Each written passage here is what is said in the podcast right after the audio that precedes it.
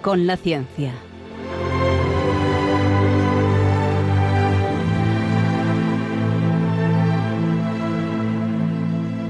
Dirigido por Javier Ángel Ramírez.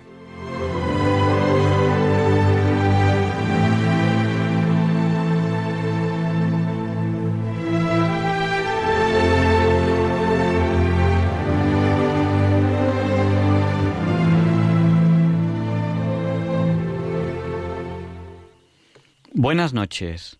Estamos en Diálogos con la Ciencia, el programa para ti, que sabes que la verdad existe y la buscas. En Radio María, gracias a Dios, todos los viernes en sus dos primeras horas.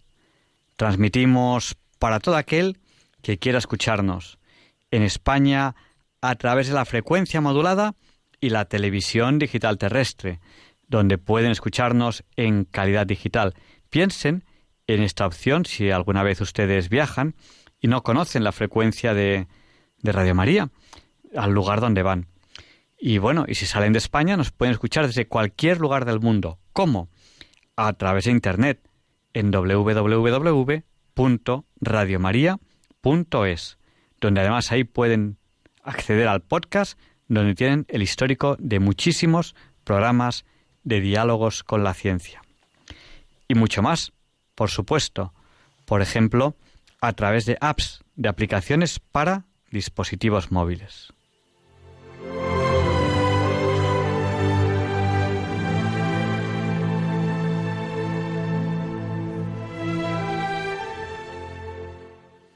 Hoy no les vamos a dejar irse a dormir.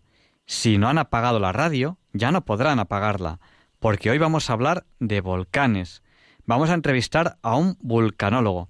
Y es un programa que, se lo aseguro, va a ser muy variado y deberíamos haberles avisado antes, porque las autoridades sanitarias nos obligan a avisar de que diálogos con la ciencia es fuertemente adictivo. Ya no van a poder apagar la radio hasta las 2 de la mañana. Así que quédense con nosotros porque no van a encontrar una radio con un programa más variado en todo el dial.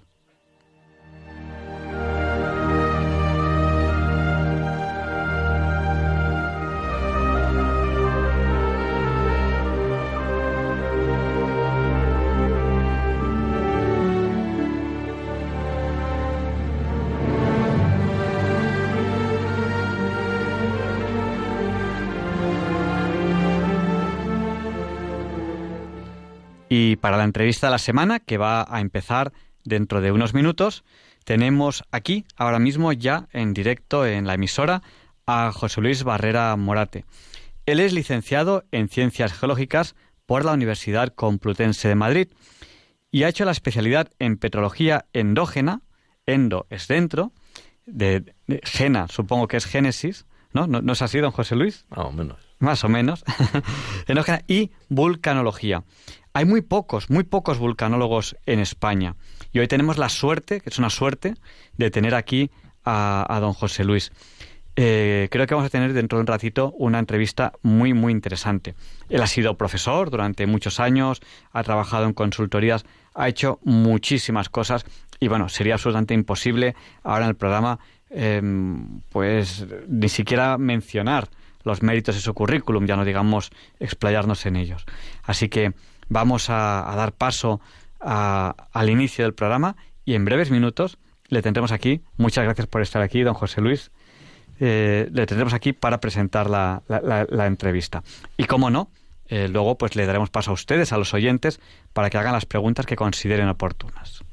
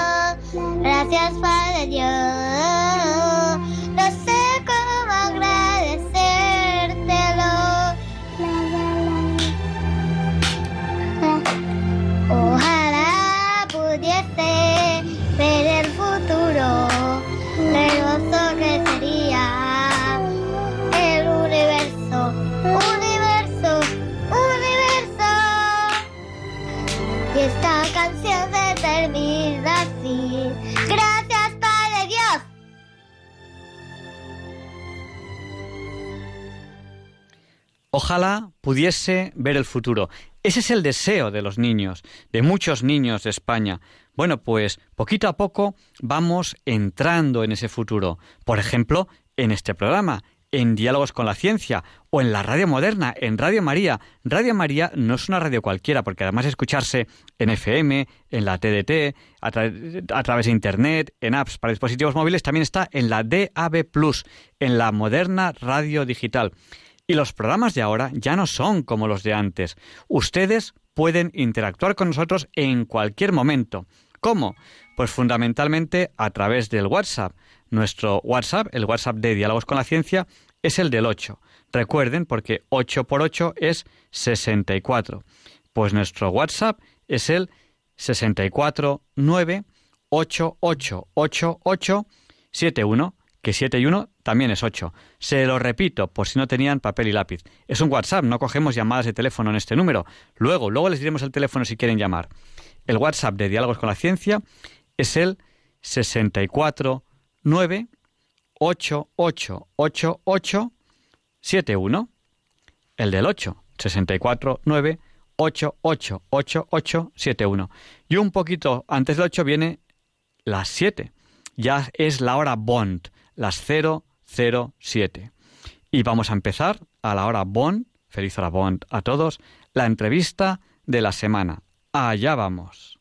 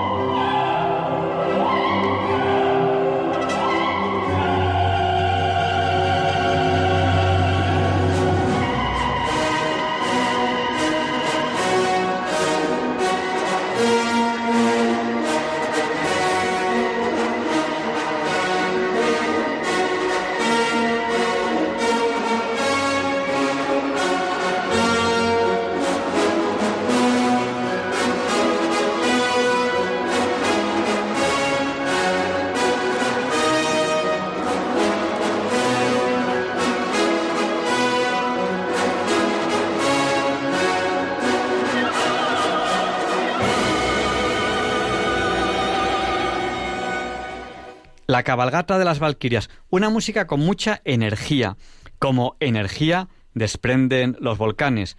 Hoy tenemos el placer de tener aquí en Radio María a José Luis Barrera Morate.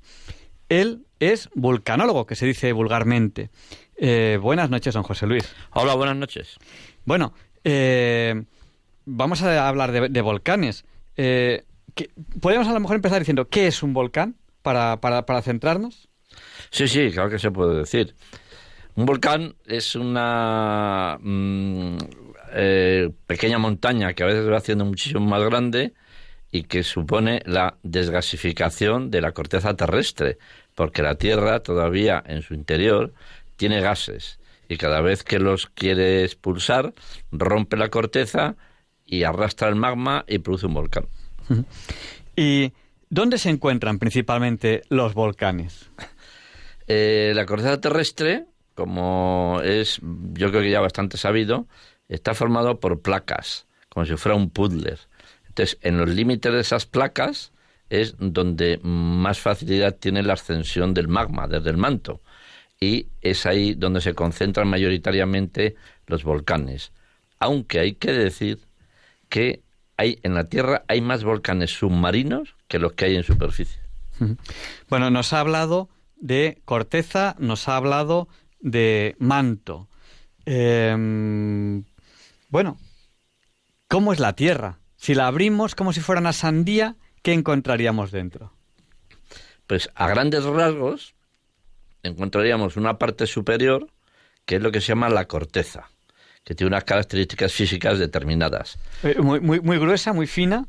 Mm. Si, si fuera, si fuera una, una sandía, más gruesa que la piel de la sandía, más fina, ¿no? Que sepáis que esa zona blanca que no se come. Es variable porque debajo de los continentes la corteza puede llegar a tener hasta una profundidad de 40 kilómetros, Mm, 40. mientras que en las partes oceánicas, tipo el Pacífico o la mitad del Atlántico, la corteza es una corteza oceánica y esa a veces tiene mucho menos, puede tener 14 kilómetros, 15 kilómetros. 14 o 40 respecto al radio de la Tierra, que más o menos es unos... Pues nada, una, una cosa mínima. Claro, porque el, el radio de la Tierra son unos 6, 6.000, mil y pico. Bueno, una corteza, una corteza fina, sí. que es donde, no- donde vivimos nosotros y tal. Y debajo, Debajo está el manto. El manto ya, mm, ya es una cosa de un espesor considerable y en ese manto es donde se generan los magmas que van ascendiendo para producir los volcanes. Debajo del manto ya está el núcleo terrestre, eh, que se, no se sabe todavía de- del todo del todo qué es, pero parece que está compuesto mayoritariamente de hierro y níquel. de, hier- de hierro y níquel. Lo que en el colegio nos decían el, el NIFE, ¿no? El NIFE, el NIFE, que, sí, que son, son la- las siglas de níquel y, y- y fe de hierro. Sí, sí. Bueno, pues así, así es la Tierra y nos ha contado don José Luis, el vulcanólogo que estamos entrevistando hoy aquí en Diálogo con la Ciencia en Radio María, que esos volcanes muchas veces están en los límites de estas placas volcánicas que, de estas, perdón, de estas placas Tectónica. tectónicas, me- perdón, como estaba hablando de volcanes me he despistado, de estas placas que sean como unas placas que se, que, que se van moviendo y que forman la corteza, la corteza terrestre. Bueno, y ahí están los volcanes. ¿Y cuántos tipos de volcanes existen? Hay muchos, se pueden clasificar mm, muchas veces por el tipo de, de erupción que provocan. Y, dice, ¿y cuántos tipos de erupciones hay? Pues va en función de la cantidad de gases que tiene el magma cuando entra en erupción. Y vas desde los que casi no tienen gases, como son los de Hawái, y que entonces dan origen a lo que se llama una erupción de tipo hawaiano, que son es mucha lava y muy poquitos fragmentos de la lava, que es lo que en vulcanología se llaman piroclastos. Piroclastos son fragmentitos de rocas incandescentes, piroclastos. Y el hawaiano es el que menos piroclastos tiene. De hecho, cuando uno ve las fotos de, del Kilauea, que es el volcán que está en erupción permanente en Hawái, nunca ves conos volcánicos como tales. Son fisuras, roturas de la corteza, en donde sale el magma y se va desparramando, pero sin grandes explosiones. De ahí se pasa, digamos, al nivel siguiente, de un magma que ya empieza a coger algo más de gases y ya empieza a provocar ya el famoso cono volcánico que siempre aparece en todos los libros de enseñanza, sobre todo de enseñanza secundaria, y que es la erupción de tipo estromboliano y que tiene como volcán tipo el Stromboli, que está en las islas Eolias al, al, al sur de Italia, entre Italia y Sicilia. Y después, si coge todavía más gases, la, explos la, la, explosividad va ganando más porque tiene más gases y esas erupciones se llaman ahora vulcanianas, que también toma el nombre de la isla de Vulcano, que también está en la isla de. Y ya el colmo de la explosividad es cuando el número de gases que tiene el magma es tan grande que la explosión es catastrófica y eh, como pudo ser la famosa erupción de Pompeya en el año 79 después de Cristo que destruyó todo todo Pompeya era el Vesubio destruyó todo Pompeya y destruyó también Herculano y dejó totalmente ocultado por los piroclastos, por esas cenizas volcánicas que taparon y, enterraron todos esos depósitos.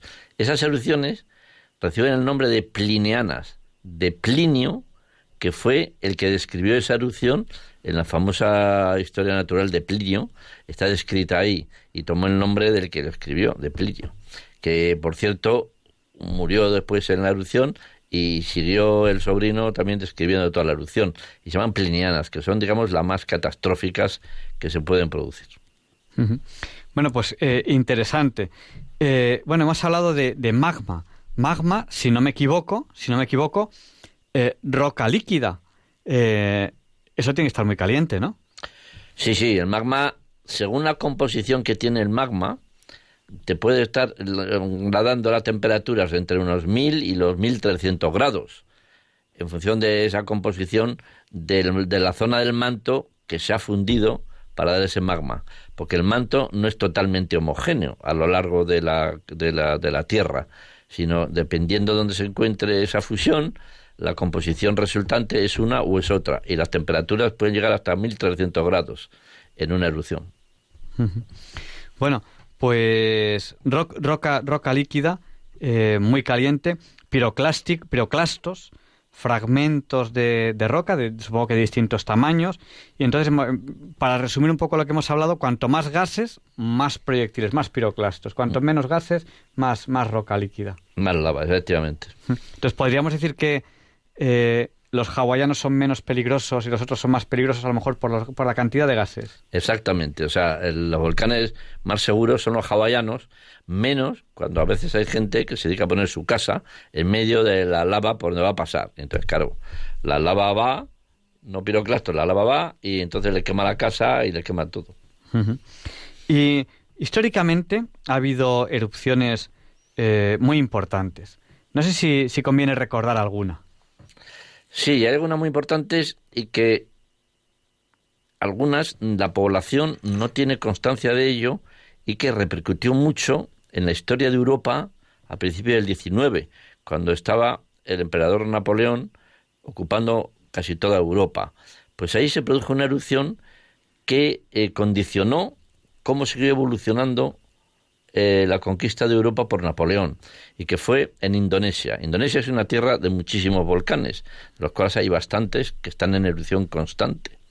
Y uno de ellos fue el, el, que hay en, cerca de Java, no el Krakatoa, que en 1883, sino otro que produjo una erupción que lanzó al aire 50 kilómetros cúbicos de material.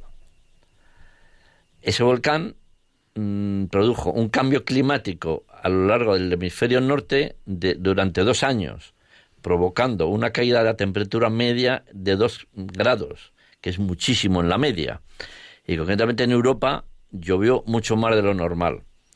Y la erupción coincidió, todas las lluvias que se registraron en Europa coincidió con la batalla de Waterloo, que libraban los franceses de Napoleón contra los ingleses de Wellington y de los prusianos de Bucha. Como estaba el campo embarrado, no pudo entrar en, en, combate Napoleón, que entraba siempre al amanecer y, cercano a la primera hora de la mañana. Tuvo que esperar hasta el mediodía a ver si se secaba el campo de Waterloo. Waterloo está a 10 kilómetros al sur de Bruselas. Lo digo por si acaso alguien va allí y que vaya a ver Waterloo. Y como estaba el campo embarrado, no se, no se podía operar directamente en aquella zona. ¿Y qué pasó? Que dio tiempo a que el prusiano, los prusianos llegaron a tiempo a atacar por el este, a la zona del flanco este de Napoleón, mientras que Wellington intentaba atacar por el oeste. Con lo cual, toda esa logística tradicional que seguía Napoleón se le fue al traste y perdió la famosa batalla de Waterloo. Nunca se enteró ni Wellington, ni nunca se enteró Napoleón que la batalla se perdió debido a una erupción volcánica en Indonesia. Vaya, qué, curioso. Eh, grandes erupciones de la historia y que a lo mejor alguna de ellas, eh, el personaje histórico que lo vivió, ni siquiera lo sabía. Estamos en Diálogos con la Ciencia en Radio María. Estamos entrevistando a José Luis Barrera Morate. Él es licenciado en Ciencias Geológicas, especialista en petrología endógena, endógena, de génesis interna y vulcanología. Eh, ha sido muchos años profesor eh, y ah, también ha sido consultor. Con él estamos hablando de volcanes. Bueno, eh, hay volcanes que hoy en día están activos. Mm, aquí eh, estamos nosotros en Madrid, por aquí no hay ninguno, pero hay, hay sitios donde hay volcanes activos. Sin embargo, hay poblaciones cerca de, esos volcanes. Eh, ¿Por qué? ¿Por qué hay poblaciones ahí? Eh, ¿Hay peligro? ¿Son conscientes del peligro? Muchas poblaciones mm, son conscientes del peligro que tienen de asentarse en las faldas de un volcán o en la base de los volcanes pero suelen ser poblaciones no muy ricas y que no han tenido ocasión de asentarse en otro sitio. Eh, la ventaja que puede tener asentarse en esas áreas es que los suelos volcánicos son los más fértiles del planeta y que para los cultivos son los mejores. También hay zonas eh, que tienen unas temperaturas relativamente altas y que pueden aprovecharlas para aguas calientes. Y en, eh, en países ya más desarrollados son balnearios, han sido balnearios. Entonces, mm, como los volcanes anuncian cuándo van a tener una erupción, estas poblaciones lo que hacen es que salen corriendo, dejando todos sus bienes atrás y con el peligro de que si la erupción es fuerte, desaparezcan todos sus bienes, o bien por incendios o bien por, por, por, por, por- por se- por sepultados como fue en Pompeya. Pero el suelo volcánico siempre es fértil y sobre todo, y el paisaje volcánico siempre es hermoso. Y mucha gente le gusta vivir cerca de los volcanes. Eh, bueno, yo, yo recuerdo, es una, una anécdota, que hice un viaje a Nápoles, un poco a la aventura, en aquellas épocas en las que uno se siente muy joven y va a lo, a lo loco, y no teníamos donde dormir, íbamos con el coche, y dijimos, pues nos vamos al monte, a dormir en el monte. Y si no me equivoco, dormimos en la ladera del, del Vesubio, ¿no? que es un volcán que, que está activo. Está activo, está activo, está activo, sí. Bueno, no, no nos dio ningún disgusto esa noche y dormimos eh, muy tranquilos. Bueno, eh, ¿qué recursos naturales se pueden aprovechar de, de los volcanes? Nos ha hablado un poco de eh, aguas termales, a lo mejor. Eh, bueno, claro, para la geotermia eso tiene que ser una maravilla. Es fundamental. Por ejemplo, Islandia, que es un país volcánico 100%, toda la energía que consume Islandia es toda energía geotérmica del suelo mm, que está calentado por los volcanes que están prácticamente debajo de la cama, hablando en, tema, en, en- en términos coloquiales, ¿no? Pero entonces muchos países han estado desarrollando los estudios de geotermia para poder aprovechar esas zonas calientes y en Italia concretamente en Lardarello hay una central muy importante geotérmica y en otros sitios del mundo, en Japón, en Filipinas, en todos estos sitios sí tienen el aprovechamiento geotérmico muy muy muy desarrollado. También se aprovecha esos calores para aguas calientes que han constituido muchas veces el origen de balnearios muy famosos a niveles mundiales. Entonces, mm, desde el punto de vista energético, los volcanes son muy beneficiosos para el hombre. También en cuanto a veces a minerales, el- lo- todos los gases sulfurosos que llevan lo- lo- lo- los volcanes acaban muchas veces precipitando en las zonas del cráter, en las zonas interiores, y se explota como azufre, que es un, es un bien muy importante tanto en farmacia como en muchos otros usos que tiene el campo también, ¿no? Y hay otros minerales, hay veces volcanes relacionados con minería de oro, minería de plata y minería de zinc y de cobre. O sea que mm, también desde el punto de vista metalogénico es también muy importante. Y otro también como roca industrial. Es decir, hay muchos sitios en que uno va y ve muretes hechos con sillería, con sillarejos de, de, de lavas que se han ido cortando, cortando, se van cortando, como puede ser en Canarias. En Canarias uno va y casi todas las casas que tienes por el campo o están hechas de, de roca, de, de, sillares de volcanes o de sillarejos y, claro, es que es el único material que tienen para construir en piedra y más o menos segura, ¿no? Y los piroclastos, es decir, lo que eran las cenizas volcánicas, eso se utiliza muchísimo, muchísimo, muchísimo en agricultura y en jardinería. A todos los que han tenido ocasión de viajar a Canarias habrán visto que hay todos los jardines de todas las urbanizaciones, el suelo siempre es de piroclasto, porque es muy fértil y eso guarda muy bien la humedad del suelo. Bueno, muchísimas aplicaciones de, de los volcanes. Eh, pero mucha gente puede que tenga miedo de los volcanes. Eh, luego a lo mejor también podríamos hablar de, la relación eh, entre un volcán y terremotos, que, no sé si van siempre relacionados o a veces, o, o- no tienen ninguna relación. Luego a lo mejor podemos hablar de eso.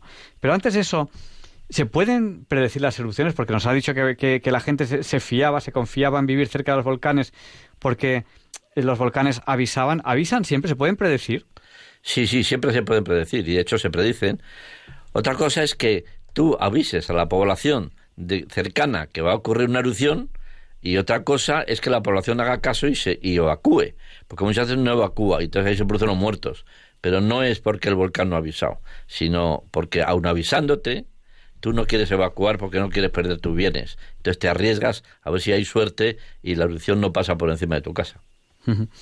Pero a veces hay, avisos eh, falsos, no son falsos, que parece que va a entrar en erupción y, y no llega a entrar y a lo mejor por eso la gente no, no se va. No, eso sí, sí, eso sí sucede muchas veces. Es decir, se produce toda una crisis sísmica, que es la que va asociada al ascenso del magma, cuando va a cortar la corteza y va a entrar en erupción, y que a veces se acaba parando porque el manto no emite tanto impulso del magma desde el manto como para seguir empujando y romper la corteza.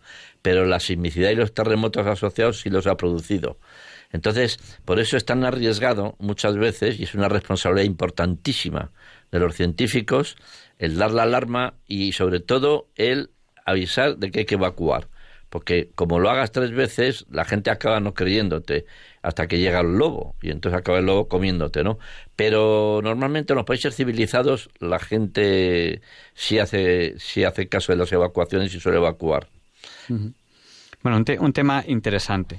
Estamos en Radio María entrevistando a José Luis Barrera Morate en Diálogos con la Ciencia. Eh, él es, resumiendo su currículum, vulcanólogo, que estamos hablando de volcanes. Les vamos a abrir ya el micrófono a ustedes, a nuestros oyentes, por si quieren participar en el programa, hacer alguna pregunta, algún comentario o lo que ustedes consideren oportuno. Y para ello, pues el teléfono, el teléfono al que tienen que llamar, si quieren decirnos algo, es el 91 005 94 19. Si no tenían papel y bolígrafo a mano, vayan a buscarlo, que se lo voy a repetir. El número de teléfono al que tienen que llamar, no tarden mucho, porque luego ya saben lo que pasa, que no nos da tiempo a dar paso a todas las llamadas. El número al que tienen que llamar, si quieren participar, es el 91 005 94 19. No hace falta ser canario para llamar, digo porque las Canarias son volcánicas. Son todas volcánicas. Y bueno, vamos a dar paso ya a la primera llamada. Uy, se ha cortado. O sea que no vamos a dar paso a esa primera llamada que teníamos ya aquí. Sí, parece ser que está volviendo a llamar. Pues vamos a dar paso a esta primera llamada. Buenas noches. Hola, buenas noches. Hola, Díganos. buenas- noches. Díganos, el micrófono es suyo. Mire, hablando de aquí de Santiago. Ujú. Y es la primera vez que llamo. Bueno, pues, pues muchas gracias por haber llamado. Desde, desde Santiago. ¿De, de, qué- de qué se trata hoy, Eh, es el primer día que entro. ¿De qué se trata hoy de Radio María? Eh, Yo escucho el programa ya hace mucho tiempo, pero entré hoy solo.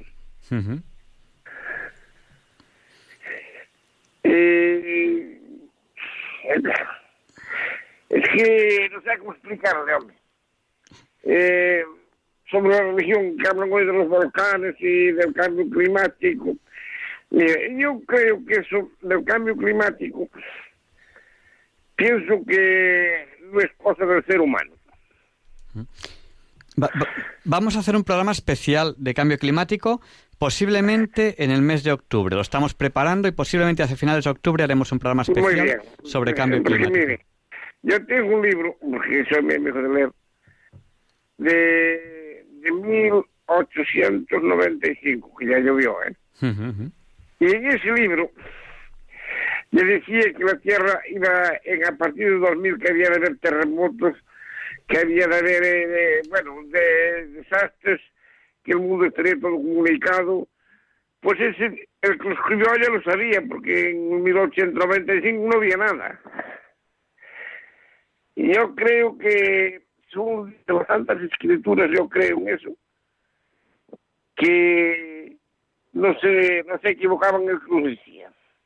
creo mucho en la Santa Biblia, porque a veces escucho mucha gente por ahí diciendo, perdone si por la expresión que estoy hablando en gallego, ¿eh? eh si me escucha. No, no, pero, pero- pero le, le entendemos bien, le entendemos bien. Muy bien. Dicen, cuando oigo por ahí mucha gente que dice, es que más allá no existe, que no hay más cera que la que arde". Yo siempre he creído. Siempre he creído porque, verá, nosotros éramos una gente pobre y había gente que era rica, que yo conozco gente que se me descuido andaba a patadas con dinero. Y esos que eran pobres de aquella, que eran pobres, pobres en verdad, hoy está mejor que los ricos. Los ricos muchos están arruinados, uno terminó con cuanto tenía, terminaron de mala manera. Yo siempre creí en algo. Siempre creí porque yo fui siempre católico y no estoy apesadado por serlo. Y ella le dijo, perdone por la molestia, porque yo no hablo bien el castellano, sí que lo hablo en la escuela, pero ya sabe que tenemos acento gallego. Bueno, Y muy, de- muy buenas de- noches y, y muchas gracias por hablar con usted, que es la primera vez. pues muchísimas gracias por habernos llamado.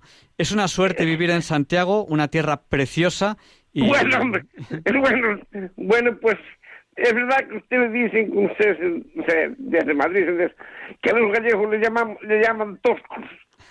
Tosco significa una gente así. El otro día estuve yo con los peregrinos aquí, y yo tengo la suerte de estar mismo al lado, Ujú. por donde pasa el camino de Santiago hacia Finisterre. Y le dije yo, oye, ¿qué tal le tratan los gallegos? Me dice una señora catalana. Son maravillosos los gallegos. Lo que pasa es que el gallego es una gente, como yo le diría, tosca, así más bien desconfiada, así bruta, o sea, pero en el fondo tiene buen corazón. Pasa que más bien es bruta, ¿me entienden lo que quiero decir? Pues nada, Y, y, perdone, y hasta la próxima. A ver si hay suerte, la- mañana le llamo. muchísimas gracias. Un abrazo. Hasta luego. Bueno, pues nada, les vamos a pedir a nuestros oyentes que, que sean lo más breves que puedan en, en sus intervenciones, porque para intentar dar paso a todas las llamadas que podamos, que están ya llamándonos al 91 005 94 19.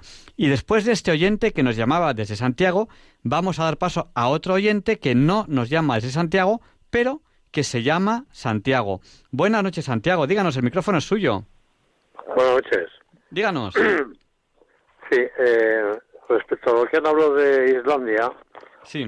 quería, eh, quería saber, allí creo que hay plátanos, ¿no? Perdón, ¿qué hay? Que en Islandia que se cultivan plátanos. Mm, No sé exactamente lo que se cultiva. Sé que tienen mucho bacalao e inclusive tienen chocolate, sí, sí. Que, que no sé dónde lo sacan, Sí, sí. pero no sé si tienen Pues- plátanos. Pues, pues, pues, pues del cacao, el chocolate lo sacaron del cacao.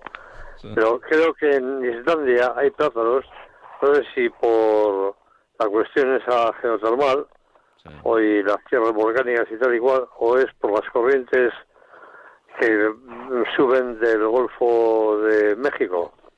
Eh, la temperatura ahí en Islandia en invierno eh, es, bajo cero, o sea, congela todo. O sea, esos tienen Claro. que estar en invernaderos probablemente y, y con la energía geotérmica, suministrados de energía geotérmica. O sea, no es necesario la corriente del Golfo que llegue hasta allí a Sí, alguna sí, rama. no, no, que- hombre, que sí, hombre, que sí, que la, la, la corriente del Golfo allí eh, tiene mucho que ver, no solamente los, los volcanes. No, no, sí, pero que no, en este caso, mm, para los cultivos no creo que tenga una incidencia muy grande porque la temperatura, a pesar de la corriente del Golfo, sigue siendo muy baja.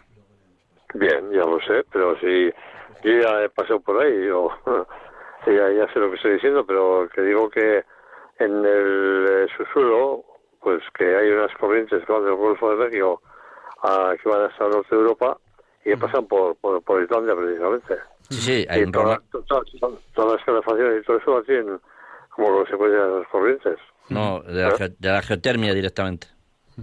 Bueno, y de esas también. ¿eh? Va- vamos a dar Sí, paso. sí. Sí, dí- díganos, díganos, díganos y díganos y ya, ya vamos, damos paso si quiere al, al siguiente Sí, oyente. sí. Luego, luego lo, estos incendios tan terribles que ha habido ahí en Canarias han afectado a, a toda esa zona de cultivos de tan tan ricos en minerales y todo eso, de tierras volcánicas. Eh, cuando las últimas lluvias que ha habido allí en Canarias, No, no, las últimas lluvias no, los últimos incendios. Ah, bueno, los incendios. Mm, Sí. no, los incendios son, a veces son, eh, como sabrá usted probablemente, muchos de ellos son provocados y otros son auténticas Sí, imprudencias. La- sí, que sí, que ya lo sé, pero estoy diciendo que se ha afectado a toda esa zona de cultivos tan ricos en minerales de, de las faldas de los volcanes. No, Básicamente se ha producido en Gran Canaria, en la zona central, en la zona de Tejeda. Entonces ha afectado a mucha zona de bosque de pino canario y también a alguna pequeña de cultivos en la zona de, de- de- del norte de Tejeda. Pero no ha llegado a bajar hasta las zonas más bajas donde haya cultivos claros. Básicamente ha sido el pino canario el que se ha quemado. Con la mm, bueno tiene una tiene una circunstancia buena el pino canario que pino canario cuando se quema a veces se quema solo la superficie pero vuelve a reverdecer enseguida. Así, ¿eh? sí, ¿Qué, tiene, qué tiene particular ese pino? ¿La madera o, o da piñones o qué, qué tiene particular ese pino? no sé exactamente yo creo que lo utilizan para, para madera pero que yo sepa piñones Ah, no no creo pero piñones pero tiene la característica buena de que cuando Sí, se sí. quema mm, vuelve Ya. a resurgir de una manera bastante rápida o sea no es como el pino mediterráneo va- vamos, Ya, ya, ya. vamos a dar paso, si le parece, Santiago, a Lucía, que lleva un ratito Vale. esperando. Sí, muy bien, muchas gracias. Muchísimas gracias, Santiago. Muchas Enhorabuena gracias. Gracias. Bueno, hasta luego. Buenas noches. Y, y le damos paso a Lucía. Lucía, díganos, el micrófono es suyo. Sí, sí, soy Lucía. Díganos. Es que no tiene que ver nada lo que yo le voy a decir Da con igual. esto que están hablando. Porque era un señor que estaban hablando diálogos con la ciencia y la fe. Y me parece que se llamaba Mario Ortega, aquel que hablaba. Y hablaban, verán, se lo voy a decir porque si no, no me quedo a gusto porque no pude coger el número del teléfono y no le pude llamar. Si le parece, se lo digo a usted. Sí, dí- dí- díganos. Sí, mire, decía, le decían que veníamos del mono y él decía que eso era imposible, que Dios no iba a poner una, un, una, un alma en, en un animal. Y eso es mentira, re- mentira. Mire, ¿sabe lo que oí yo una vez? Que estaba, estaba yo haciendo labor en casa ya hace años y estaba yo cosiendo, haciendo labor en casa y puse la radio para distraerme un poco más, ¿sabe? Y entonces dice la radio, en tal nación, pero no, no me acuerdo la nación que dijo. Ha dado una mujer a luz a siete, por lo menos dijo siete. Y yo digo, ¡hala, qué disparate! Dice, sí, sí. Dice, pero miren, es una especie que hay que eliminarla porque no se puede dejar. Han nacido con mucho vello, no vello, sino mucho pelo. Así que hay que eliminarla con que fíjese usted lo que estaban diciendo ese día en la radio y lo que dicen todavía que venimos del mono. Pues mire, yo le voy a decir una cosa que no sé si, si le va a ayudar o no. Eh, es una simplificación, desde mi punto de vista, excesiva, decir que venimos del mono. Eh, en, la, en la evolución de las especies, eh, el hombre proviene de, de un primate anterior al hombre. Eh, no es un mono, porque claro, lo que nosotros entendemos como monos eh, no están en la rama evolutiva del hombre, digamos que serían, entre comillas, primos. O sea, en esos, en esos primates anteriores se separaron la rama de, lo- de los actuales hombres y la rama de los actuales monos. O sea, decir que el hombre viene del mono es una simplificación quizás excesiva, quizás excesiva. Pero bueno, sí que es verdad que ha habido una evolución. Y a ese respecto, eh, como yo, yo, sé que hay mucha gente que nos escucha y me lo han preguntado varias veces, yo le voy a contar una anécdota. La Biblia se traduce de no me acuerdo qué, qué idioma, porque yo sé, sé que lo estudié, en las poquitas cositas que he estudiado de teología, eh, la, la Biblia original se, se traduce de no me acuerdo qué idioma, que era como una especie como de fuga de vocales, es decir, Adán y Adana se escribían igual. Adán es barro, pero Adana es algo inferior al hombre. Entonces, decir que el hombre viene del barro es una for- puede ser una forma simplificada de decir que viene de algo, de algo primitivo. Pero Adana sería que eh, en vez de que el hombre viene del barro, es el hombre viene de algo inferior al hombre. Bueno, el caso es que por ahí pueden ir un poco los tiros. Pues nada, no sé si le he aclarado un poco. Lucía, si le parece... Pero, pero Sí. yo no me lo creo, porque mire usted, yo pienso más bien que viene el mono del hombre, pero no el hombre del mono. Bueno, pues eso, eso- sí que no me lo creo yo por No. lo que oí y lo que estuve A ver. oyendo aquel día y, el, No el mono, nunca me ci- llamar. científicamente Me hablando, eso te- daño cuando, cuando les oigo hablar y dicen, lo dicen, pero es que en Valencia una vez que fui tenían una, una sala que tenían monos y tenían y decían, es que esto viene, porque como el hombre viene del mono, anda, anda, anda, anda, anda. Lu- Lu- Lucía, No es eso. No es correcto, no, es correcto decir que, que el hombre venga del mono, viene de, de un homínido anterior, pero eh, científicamente hablando, lo que segurísimo que hoy en día, con la ciencia que hoy en día tenemos encima de la mesa, lo que hoy en día no podemos decir de ninguna manera es que el mono venga del hombre. Eso sí que científicamente hablando no podemos decirlo, no, no es correcto. Entonces esa mujer como tuvo, no sé, no sé, no dijo Bueno. cómo eran. Bueno, Nada pues se- veo se- que te- te- si, na- nació, si nació de una mujer, si nació de una mujer, eran hombres. Que, te- que te- serían de una manera o serían de otra, pero, pero eran hombres. Les- le doy paso a, Ja- a- a otra persona, si le parece, Lucía, que tenemos ya muchas llamadas. Bueno, bueno, bueno. Muchas dejo, gracias. Pero es que yo se lo quería decir para que no digan, yo no me lo creo, sabe que el hombre, el hombre Sí. viene del mono. Nada, es mentira, eso no lo puede hacer Dios, que no, que no, que no puede poner una- un, un espíritu en, en un animal hombre, que no. Dios, que no. puede, Dios puede hacer muchas cosas. Vamos, vamos a dar paso a, a Javier, si le parece bien. Pues nada, nada, perdone. No, no, no, que va, que va, Lucía, muchis- muchísimas gracias por llamarnos. de decirlo por eso. No, no, Bueno, y, y pues además aquí ya sabe que por eh. Diálogos con la Ciencia tiene el micrófono para lo que consideren oportuno. Y vamos a dar paso a Javier. Hay dos Javieres esperando que les demos paso al primer Javier que nos ha llamado. Buenas noches, Javier. Díganos, el micrófono es suyo. Hola, buenas noches. Díganos.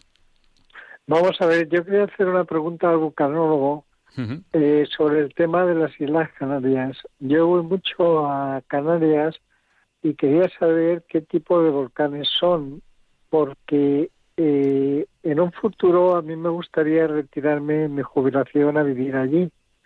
Y aparte de saber qué tipo de volcanes son, eh, también hay una duda que tengo. Si tú vives en una isla más grande o más pequeña y te avisan de que tienes que desalojar porque ese volcán va a entrar en erupción, eh, ¿dónde vas? Eh, ¿a qué- ¿Dónde acudes? Porque eh, la isla en sí es pequeña y no tienes dónde ir, nada más que coger un barco y, y lanzarte al mar. Me gustaría que me respondiera a esas cuestiones. Ja- ¿Qué Javier, de no, no es usted, na- no es usted nada listo que se quiere ir a vivir al paraíso canario antes de llegar al paraíso. Vamos a, dar- a pasarle la pregunta a, a nuestro, a, a- a nuestro invitado. Muchas gracias, Javier. Gracias, buenas noches. Eh, en Canarias, básicamente, casi todo el vulcanismo de las siete islas es del tipo estromboliano. Dice, me parece muy bien. ¿Y qué es eso, el estromboliano?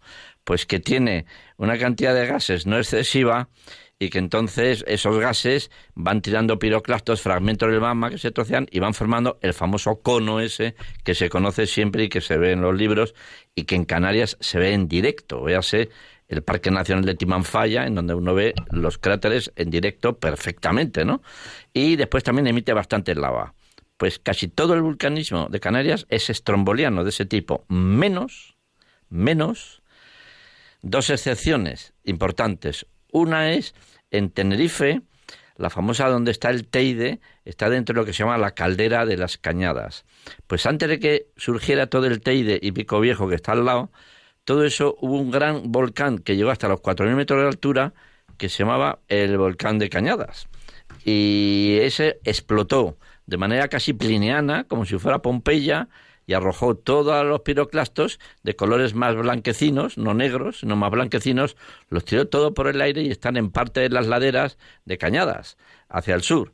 Todo eso. Esa erupción no era estromboliana, fue enormemente plineana, explosiva total.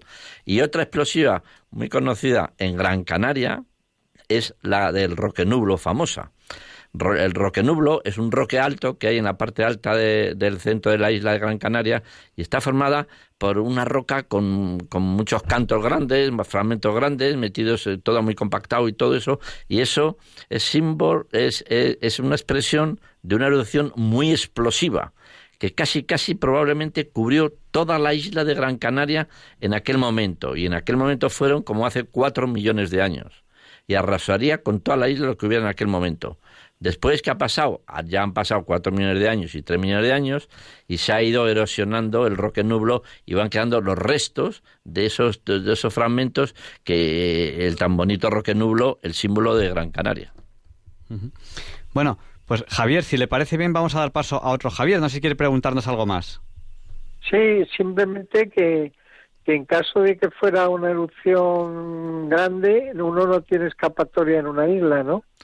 Eh, o se mete en una cueva volcánica y espera a ver qué pasa, o si no, se, coge un barco y se intenta alejar lo máximo posible de la isla. Es lo mejor.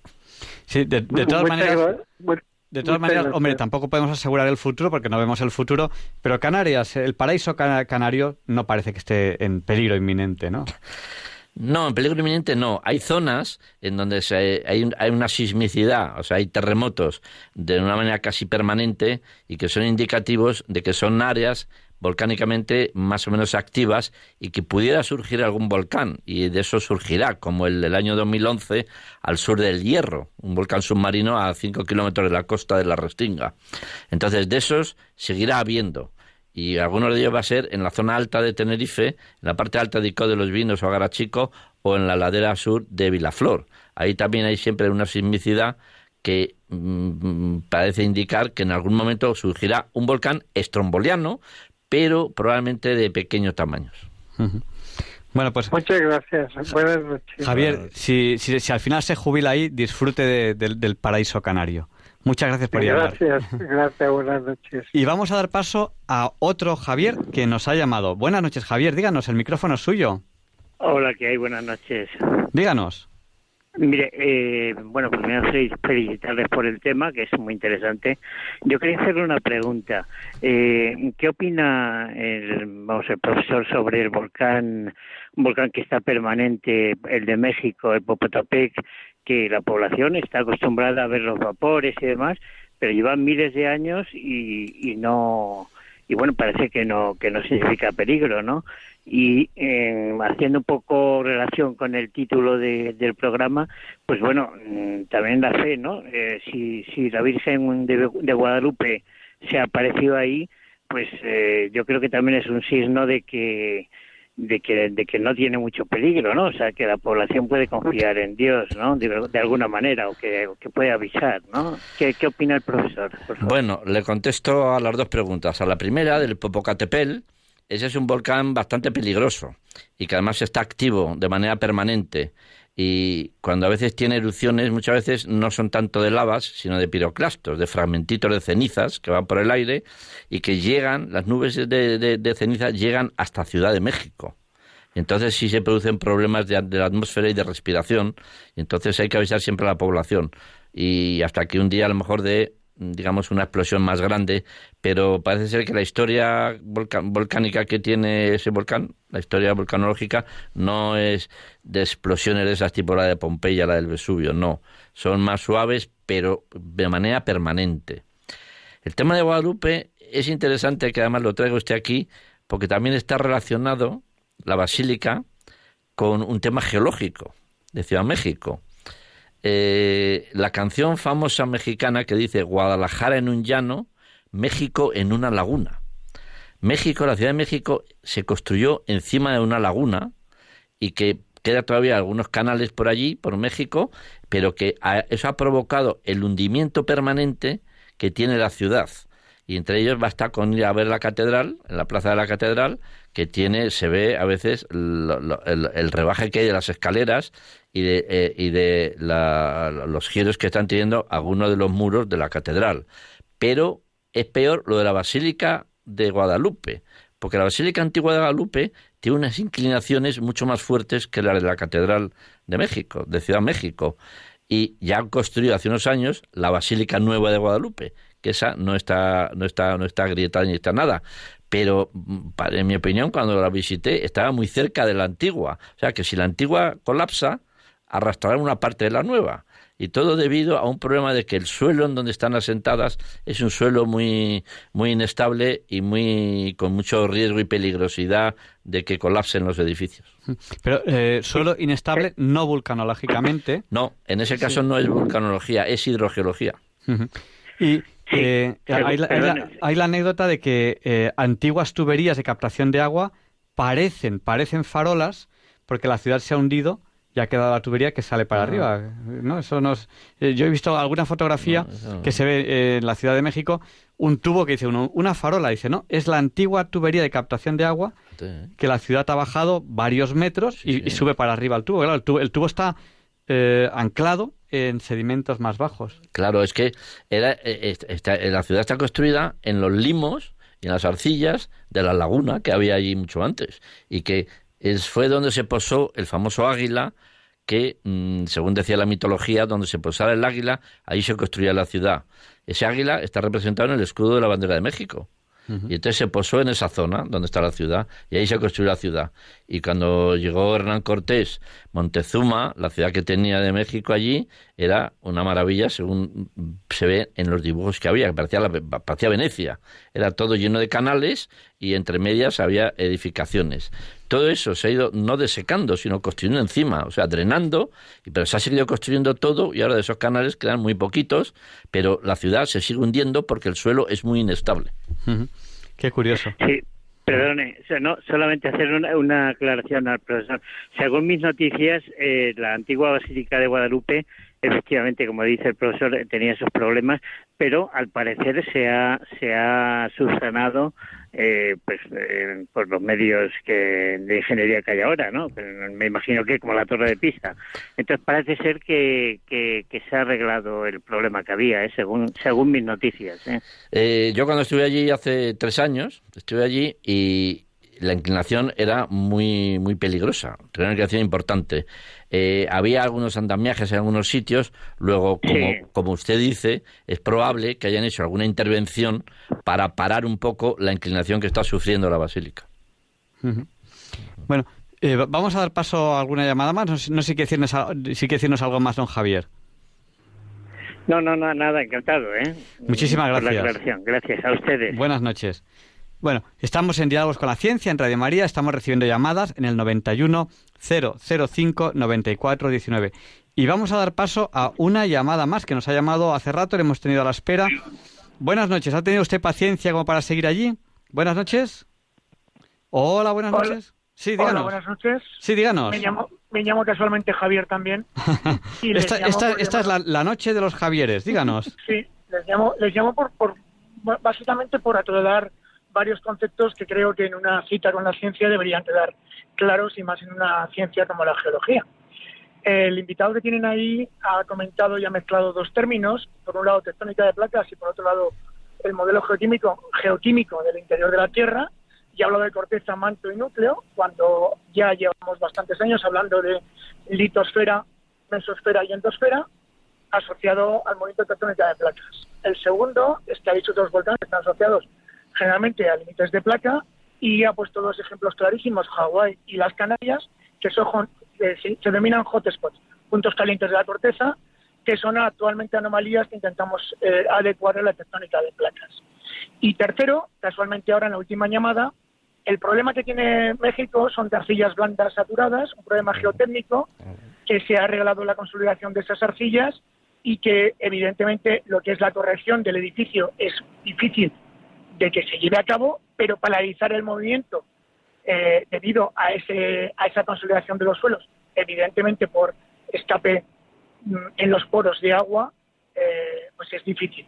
Pero mm, me gustaría que si hacemos una cita con la ciencia, los términos sean correctos, por mucho que sea para todo el público. Creo que la ciencia sí ganaría bastantes enteros eh, a la hora de divulgarla, como un buen divulgador científico. Pues, pues muchas gracias, Javier. Yo incluso cuando, cuando nuestro invitado hablaba de algunos términos, yo no sé si se, si se han fijado que le paraba y le preguntaba por ellos, ¿no? Y cuéntenos qué es esto de, pues yo que sé, del magma, ¿no? Cuéntenos, porque a lo mejor eh, me pasa mucho que, que- que nuestros invitados hablan de temas y a lo mejor no todo el mundo sabe lo que es el magma, o a lo mejor no todo el mundo sabe lo que son los piroclastos. Entonces yo, incluso muchas veces, me pasa lo contrario, intento, intento eh, aclarar las cosas para que eh, como esto es la radio, es para todo el mundo, para que todo el mundo nos, nos pueda entender. Pero, pero usted también tiene, tiene razón. Muchas gracias, Javier. No, no, gracias, gracias a ustedes y, y- y simplemente agradecerle al, al tertuliano porque de una manera muy sencilla ha explicado algo que a los estudiantes les cuesta mucho entender, que son los, los cuatro tipos de erupciones volcánicas principales que existen basándose en la cantidad de gases y protoplásticos. La verdad es que eso lo agradezco. Sí, yo quería también continuar con lo que usted ha comentado al principio, que era lo siguiente. Yo, en la división de, de, de las capas de la Tierra, lo he simplificado absolutamente, totalmente, Sí, porque correcto, sí. realmente son las tres divisiones importantes que la sísmica da. O sea, la reflexión sísmica inmediatamente te da las tres divisiones, que son la corteza donde llega la mojo, después está el manto y después está el núcleo. Pero dentro de la corteza hay algunas otras y dentro del manto hay muchas subdivisiones. Entonces, lo que es sólido en la parte continental y en la parte del manto superior, eso es el conjunto ese se llama la litosfera, evidentemente. Pero ya Esfera, astenosfera y luego por ejemplo la mesosfera. exactamente, pero en todas esas divisiones ya no me he querido meter porque es que Ya, ya, ya, no, no, no. se nos va muy técnicamente. Era, era, por, era por remarcarlo y por y por, por darle un, un punto más que evidentemente tengo clarísimo que, que, lo, que lo conoce perfectamente, no simplemente era puntualizaciones. Y lo de Canarias y, y Hawái sí me parece interesante porque es, Sí, es pero- algo peculiar. Sí, pero también se lo explico. El, Hawái ha salido a, a colación debido a que yo estaba explicando los tipos de erupciones. Sí, y una importante era la de la hawaiana. Pero no, no es porque yo quisiera hablar de, de, de, Hawái, que evidentemente no está en ningún límite de placa, y Canarias tampoco está. Lo que sí es es que, así como Hawái sí está claramente demostrado que es un hotspot, clarísimo, Canarias, Canarias no lo tenemos claro todavía. Canarias no tanto. Prueba de ello es que la erupción histórica más importante que ha tenido Canarias la ha tenido precisamente en Lanzarote, o sea, en, en la isla más vieja, porque las más correcto. modernas son La Palma y el Hierro. y el y- hierro que es donde está el vulcanismo, correcto. Y el vulcanismo, eh, en la, en la última erupción ha habido en el Hierro en el sur, en submarina. El Hierro tiene más cráteres, más erupciones submarinas que las que tiene en superficie, muchísimas más. Tiene al sur de la Restinga, donde se produjo la submarina, tiene una, una dorsal de unos 100 kilómetros, toda ella llena de cráteres volcánicos. Más o menos derrumbados, porque submarinamente se derrumba casi todo, ¿no? 100 kilómetros, que es más grande que toda la isla entera de- del Hierro. Pero vamos, lo los límites de las placas era porque es que la mayoría de los volcanes Sí, del mundo claro. están en los límites de las placas. a- a- a- asociado y además en, en placas límites eh, continen- continental oceánica, siempre con placa oceánica por el medio. Eso es, eso es evidente. eso sí. Sí, Eh, simplemente muchas gracias. Y le iba a decir una analogía que utilizo yo con mis alumnos. En vez de una sandía, le comentaba el presentador, a mí, a los alumnos, cuando pongo el ejemplo geoquímico, pongo de ejemplo un melocotón. Pongo el núcleo, es el, el- el hueso del melocotón, Sí. lo que nos comemos del melocotón es el manto y a partir la, la piel fina. Eh, La corteza. bueno, la, piel de melocotón, la- la corteza, la, piel de melocotón. Bueno, pues, pues muchísimas Pues gracias. está muy bien. Gra- Gracias, Javier. Eh, sí, Bueno. va- vamos a dar paso a, a Isabel, si le parece bien. Gracias, muchas gracias y que pasen buena noche. Buenas noches. Pues Chao. Isabel, díganos, el micrófono es suyo. A ver, buenas noches. Vamos a ver, yo quisiera hacer una pregunta que a lo mejor es una tontería, pero mm, el- no se podría, la cantidad de residuos que estamos generando, no se, produ- no se podrían introducir en un volcán y el volcán que, el- que lo regenere y, y digo yo, tanto residuo que estamos intoxicando la tierra, las aguas freáticas y todo, ¿no sería más mm, mejor meterlos algunos o los nucleares por supuesto que no porque eso puede pegar una explosión que se lleve medio mundo.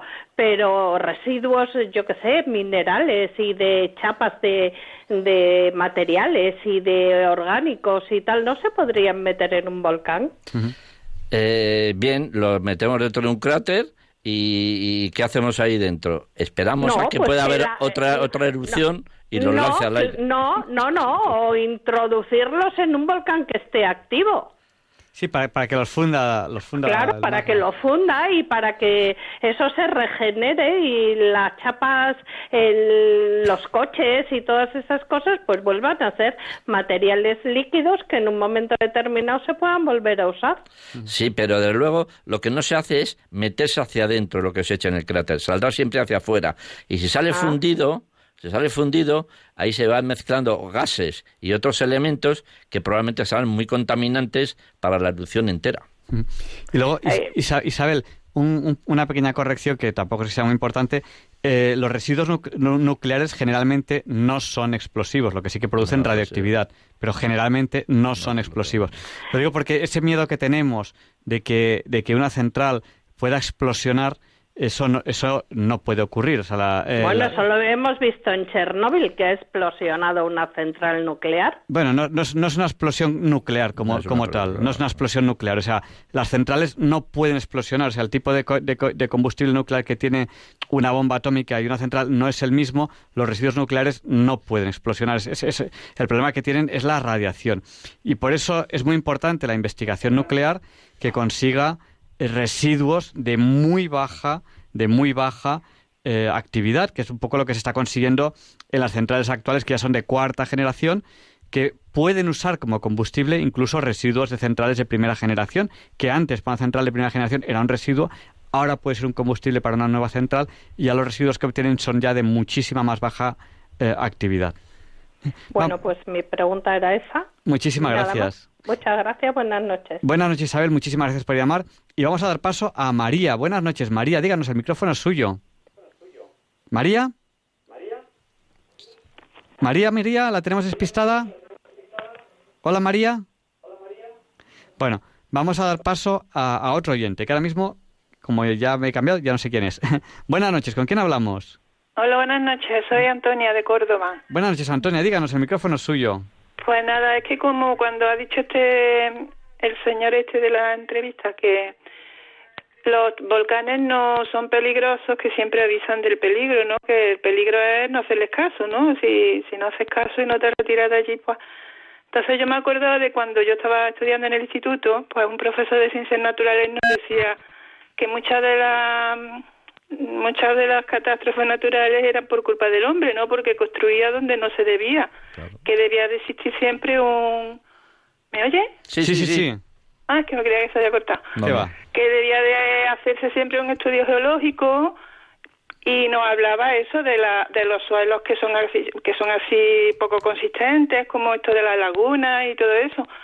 Entonces yo mm, las zonas que son inundables, entonces yo cuando cuando veo ahora todas estas inundaciones que ha habido, pues bueno, y, y accidentes como los, no sé, como el camping que, que se hace ya tantos años, allí en el, en, el- en los Pirineos, pues que lo hicieron en el cauce de un torrente, todo eso no lo explicaba a nosotros el profesor. Sí, sí.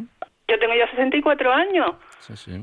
Y yo digo, bueno, como todo eso que se sabía ya de tanto tiempo, que lo saben, bueno, y cómo lo siguen haciendo, construyendo en zonas inundables y, y Eso habría que preguntárselo al alcalde, al ayuntamiento, que da las licencias para ocupación del terreno. Porque Sí, usted, claro. que, usted que está en Córdoba, también habrá visto que toda la llanura del Guadalquivir, cuando llueve mucho, hay también zonas que se que se inundan con edificaciones, con fábricas sí. y todo, que siguen ahí continuamente. Y que... Sí, sí, eh, el- Y la ampliación del aeropuerto la hicieron y le, y le llevamos allí, vamos, mm, todos los vecinos, pues yo vivo por allí cerca, Mm. para que no se hiciera el aeropuerto la ampliación en esa zona porque era inundable y la alcaldesa nos dijo que bueno, que era inundable, pero que eso luego el ayuntamiento tenía muy buenos equipos de limpieza para retirar el barro. Fíjese, si la solución es esa, es buscar sistemas de limpieza, en vez de intentar construir en otro sitio que sea seguro y no sea peligroso, pues Sí, entonces claro. no sé si vamos muy bien ahí por esa vía. No, no, pues ya salió del ayuntamiento y se fue a la PSOE y se puso en ministra de fomento, creo yo que estuvo luego. Digo, pues vaya que comentó la, de la misma solución. Bueno, pues nada. Muchas, gracias, Antonia. Buenas noches. Buenas noches. Y, y ya- ya le he reñido a María por no estar pendiente y ahora seguro que ya está pendiente. María, díganos, el micrófono es suyo. María, no se nos despiste otra vez. Buenas noches, María, ¿no nos escucha? Bueno, pues ahora ya no damos paso, ya no damos más, más paso a, a los oyentes, que yo creo que ya hemos dado paso a todos los que tenemos. Buenas noches, ¿tenemos una llamada más? Bueno, vamos a, ya, ya siendo la hora que es, que es la, la una y cuatro minutos, ya casi la una y cinco, tenemos ya que terminar la, la entrevista de la semana. Hoy hemos hablado eh, con don José Luis Barrera Morate. Él es licenciado en Ciencias Geológicas por la Universidad Complutense de Madrid, especialista en petrología endógena de generación interior a la Tierra y vulcanología ha sido profesor, ha sido consultor durante mucho tiempo y hemos hablado de volcanes. Y bueno, le voy a poner un último reto y es, hay oyentes que no no han escuchado toda, toda la entrevista. Pues una pregunta, ¿dónde hay volcanes en España? Y el reto es resumir la entrevista en uno o dos minutos. ¿Seríamos capaces o es muy complicado? No, no, esto se resume rápidamente. Eh, mm, hemos hablado de dónde suelen haber los volcanes, de los peligros que tienen, los tipos de volcanes, de erupciones, eh, los recursos naturales que aportan los volcanes. Y, y bien, y ahora podemos estar hablando de dónde hay volcanes en España. En España, básicamente, la región volcánica por excelencia son el archipiélago canario, las siete islas canarias, hasta que no aparezca una octava que estuvo a punto de aparecer el año 2011 en el Hierro. Pero bueno, esa es la zona principal.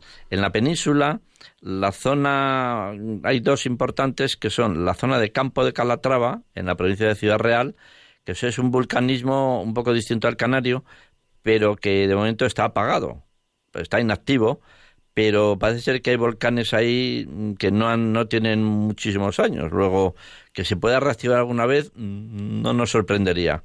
Hay otro que es en la zona de la Garrocha, en Gerona, en el norte, en la zona de Olot y todo eso, que ese también tiene volcanes estrombolianos y que normalmente están todos inactivos, aunque eh, Olot sufrió terremotos importantes que la destruyeron en el siglo XV. Es decir, hay zonas volcánicas que siempre, todas las zonas volcánicas van a acompañar de terremotos, de sismos. Mientras no aparezca la sismicidad y los terremotos, esos volcanes no se van a mover nunca. Cuando aparece la sismicidad, puede haber riesgo de erupción en donde se produzca. Eh, yo quisiera simplemente hacer una última, dado que estamos aquí en, Radio María, hacer una relación entre el vulcanismo también y la parte un poco, digamos, religiosa o, o, o de la no de la doctrina como tanto, sino de las manifestaciones religiosas que se hacen acompañando la liturgia, eh, eh, manifestaciones de tipo musicales. Antes hemos hablado que Waterloo fue la pérdida de Napoleón de la batalla debido a una erupción volcánica en Indonesia que era el volcán Tambora. Pero es que en esa misma erupción, como se bajaron las temperaturas tanto en toda Europa y en el hemisferio norte, en el pueblecito cerca de Salzburgo, donde se celebraba la Navidad, se congeló el órgano que tenían. Y entonces el cura no sabía qué hacer porque siempre se tocaba el órgano en la fiesta de Navidad y llamó a un amigo suyo de otro pueblecito cercano, todo eso es en la zona de Salzburgo, y le dijo que por favor le pudiera componer alguna canción porque no tenían el órgano para tocar y nadie quería ir a arreglar el órgano porque hacía muchísimo frío y no había manera de descongelar aquel órgano. Bueno, pues el amigo suyo compuso una canción mundialmente famosa que se compuso para guitarra y que fue La Noche de Paz. Anda, qué curioso. Noche de Paz es el resultado de una erupción volcánica en Indonesia. Qué curioso, qué curioso. Bueno, pues estas Navidades, a ver si, eh, bueno, eh, cuando pongamos Noche de Paz, recordaremos esta pequeña anécdota. Sí, sí. Al principio se puso para guitarra, posteriormente ya, ya se fue poniendo de manera coral y ya yo creo que no se acompaña con guitarra en ningún sitio. No sé si algún sitio se acompaña con guitarra, pero ya prácticamente se canta de manera coral. Pues muchísimas gracias a todos los oyentes que han participado en esta entrevista. Un oyente que nos ha llamado desde Santiago, también nos ha llamado Santiago, Lucía, Javieres hemos tenido tres, María Teresa de Navarra, Isabel, María, que no le hemos conseguido dar paso, lo hemos intentado, y Antonia. Creo que no me dejo a ninguno y si me dejo a ninguno, sepa, si me dejo alguno, sepan disculparme y, muchísimas gracias. Eh, también queremos saludar a oyentes que nos han estado saludando por el WhatsApp de Diálogos con la Ciencia, que es el del 8, 8 por 8, 64. Pues nuestro WhatsApp es el 649 888871. Nos ha saludado Pilar de Coria, Margarita de Mallorca, nos, nos, saludan desde Valladolid, Paco de Granada y Marcos de Cercedilla. Muchas gracias y buenas noches. Eh, don José Luis, muchísimas gracias por estar aquí con nosotros esta noche. Nada, muchas gracias a ustedes por invitarme y ya saben, cuando quieran alguna otra ocasión, pues yo les vengo a ustedes a, ilustrar de algo. Y, queda muchísimo de lo que hablar. ¿Volcanes extraterrestres eh, oh. existen? Todos, prácticamente casi todo. O sea, por ahí en, planetas hay volcanes igual que en la Tierra. Sí, sí, sí. Se, ha llegado a ver hasta una erupción, no sé si era en uno de los satélites de Saturno, me parece, o de Júpiter. Se ha visto erupciones erupciones eh, online, vamos, dire- en directo. Se estaban viendo erupciones. Con el Voyager, con la, la sonda Voyager. Exactamente. Lo que pasa es que no son las erupciones de lava que vemos aquí en el, a veces son de metano acompañado de no sé qué otros elementos, pero son erupciones volcánicas.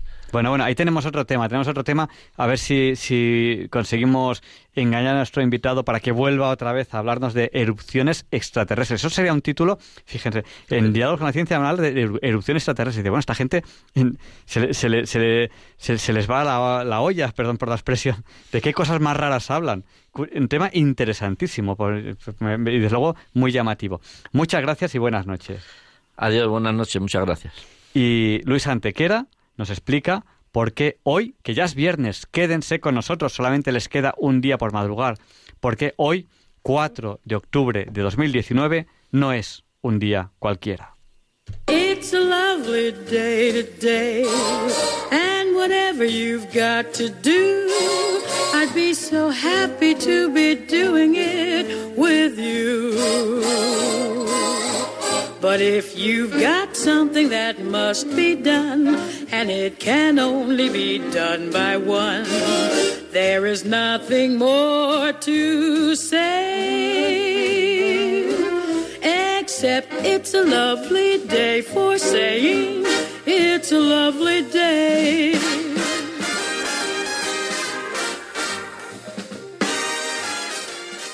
No, Javier Ángel, no dilectos compañeros de Diálogos con la Ciencia, no, queridísimos oyentes de Radio María. Claro que no es un día cualquiera, ningún día es un día cualquiera, y este 4 de octubre que nos disponemos a comenzar hoy tampoco, porque en fecha tal, pero del año 1134, se produce en Bélgica una marejada ciclónica tan potente que crea todo un canal de 15 kilómetros de longitud llamado Fuin, el cual no solo conectará la ciudad de Brujas con el Mar del Norte, sino que la convertirá en uno de los puertos más prósperos de Europa. Poco más de un siglo después, la fuerte salinización de la zona bloqueará de nuevo el canal, creando ahora una reserva natural con una flora y una fauna autóctona en la que destaca, por ejemplo, la lavanda de mar. Y todo ello, señores, ocho siglos antes del cambio climático. Y en 1190, el rey inglés Ricardo I Corazón de León, en su viaje a Jerusalén durante la Tercera Cruzada, toma la ciudad de Mesina en Sicilia, después de que Tancredo I de Sicilia encarcelara a su hermana Juana de Plantagenet, reina consorte de Sicilia, por su matrimonio con Guillermo II. Y en el capítulo siempre fecundo de las fundaciones españolas en América, en 1540, el español Francisco de Montejo y León funda San Francisco de Campeche, con un importante puerto.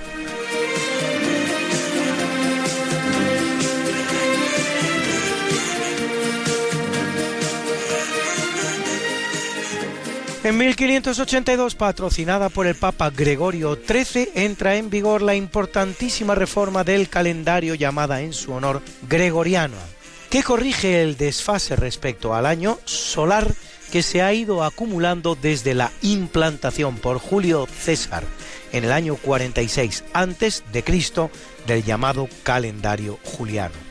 Este 4 de octubre no será seguido por el 5, sino por el 15 de octubre.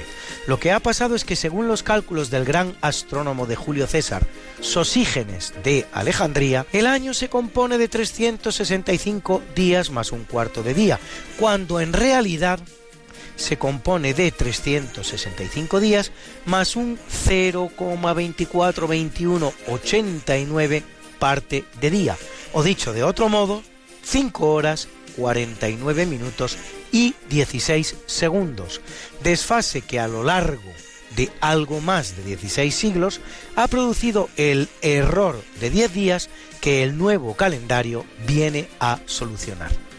Y todo ello gracias a los cálculos que debemos a los astrónomos Aloisio Lilio, italiano, el jesuita Cristóbal Clavio, alemán, y el clérigo español Pedro Chacón.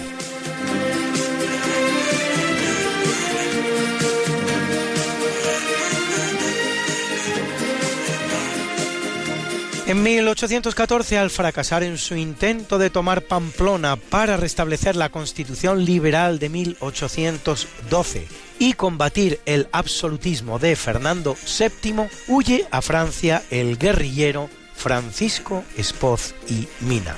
En 1824 el Congreso Constituyente proclama la primera constitución mexicana, la cual va a estar vigente 12 años. México tiene entonces 4 millones y medio de kilómetros cuadrados, frente a los menos de 2 que tiene hoy, perdidos la gran mayoría ante el vecino norteamericano. En 1878 el Congreso argentino autoriza la llamada Campaña del Desierto, que, liderada por Julio Argentino Roca, el presidente más importante de la historia argentina, permitirá la ampliación del territorio del país con parte de la Pampa y con la Patagonia hasta casi duplicarlo.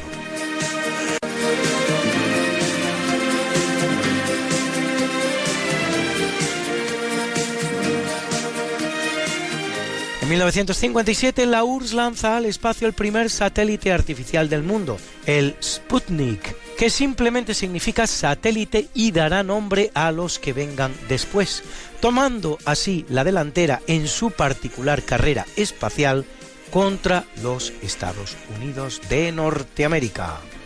En 1958, British Airways inaugura el primer servicio aéreo transatlántico con pasajeros, el cual va a unir las ciudades de Londres y Nueva York. En 1965 el Papa Pablo VI realiza una visita a las Naciones Unidas, primera de un pontífice a la institución. Y en 1991 en Madrid 28 países, entre los cuales los más importantes del mundo, España, entre ellos, a los que se añadirán posteriormente otros nueve, firman el Protocolo Ambiental del Tratado Antártico o Protocolo de Madrid, que designa a la Antártida como reserva natural dedicada a la paz y a la ciencia.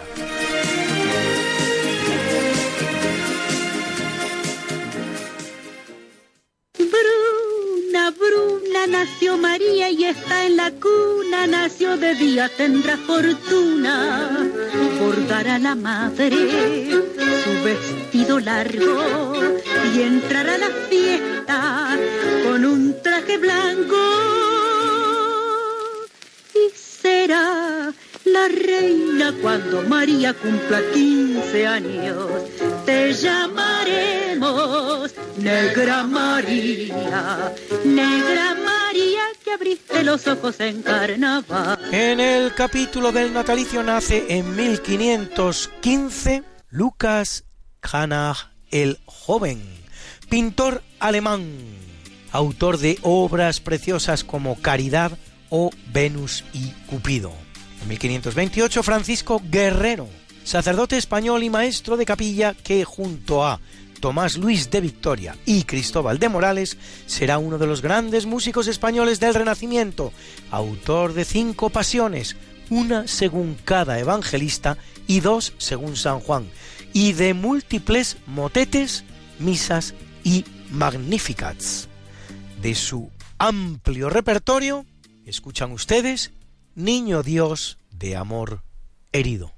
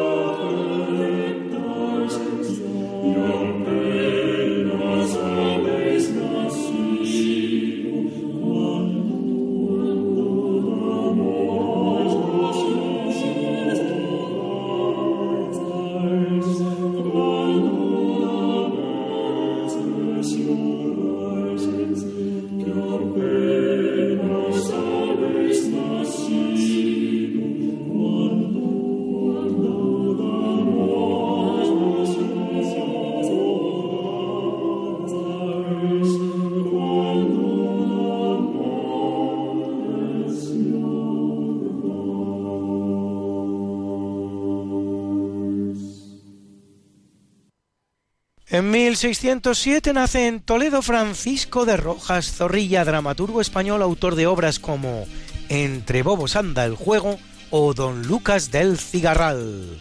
Y en 1854, Mijael Pupin, físico serbio que aumenta el alcance de las comunicaciones telefónicas mediante la inserción de bobinas de carga a intervalos regulares a lo largo de la línea de transmisión de cobre. En 1892, Engelbert Dollfuss, canciller austríaco entre 1932 y 1934, cuyo asesinato por miembros del Partido Nacional Socialista austríaco propiciará cuatro años después el llamado Anschluss, o anexión de Austria a la Alemania de Hitler un año antes de que estalle la Segunda Guerra Mundial.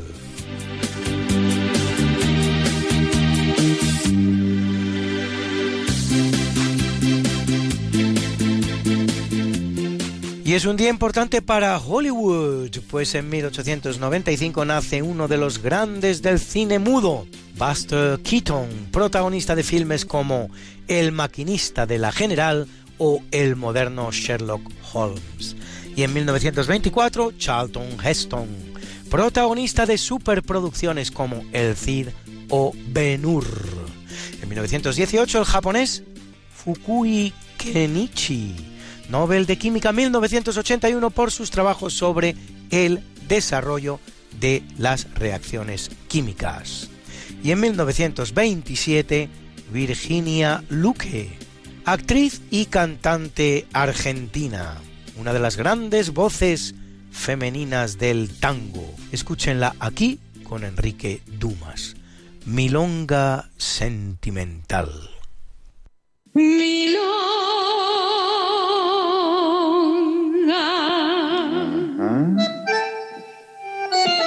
Pajarito. Para recordarte, milonga sentimental. Otros se quejan llorando, canto para no llorar. Tu amor se secó de golpe, nunca dijiste por qué. Yo, bueno, me consuelo pensando que son cosas del querer. Varón. Ay, va a quererte mucho, varón. Va a desearte bien, varón. Olvidar agravio porque ya te perdoné. Vez no lo sepas nunca, tal vez no lo puedas creer, tal vez. Te puede cansar. Sí, sí, sí, sí. Te provoca risa verme tirado a tus pies. ¡Qué bueno! ¿Qué va a hacer? Aquí estamos. Pepilla, Lionel, no mires. María Virginia tampoco. Ah, mi novia. Milonga.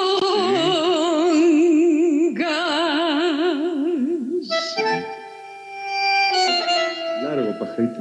¿Qué hizo tu ausencia? Milonga de vocación,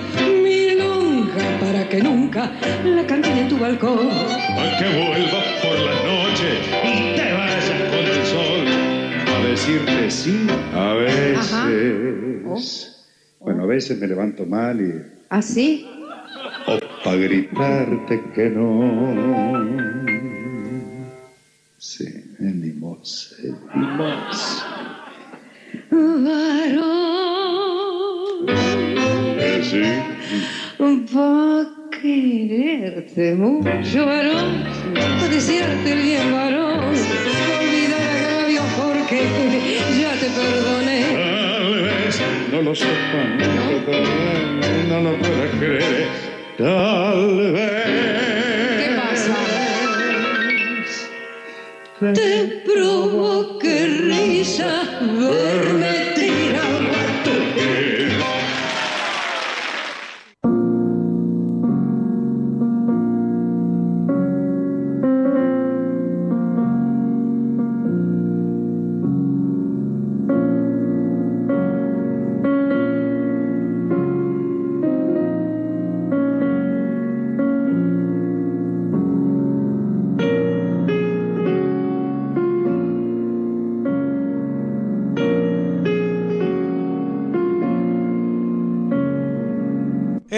capítulo del obituario muere en 1497 Juan de Aragón y Castilla, hijo mayor de los reyes católicos y su heredero, llamado a culminar en su persona la unidad de España, muerto sin embargo a los 19 años de edad, hecho que conmocionará a todo el reino español. El gran compositor renacentista español Juan del Encina le dedicará este sentido Triste España sin ventura que están ustedes escuchando.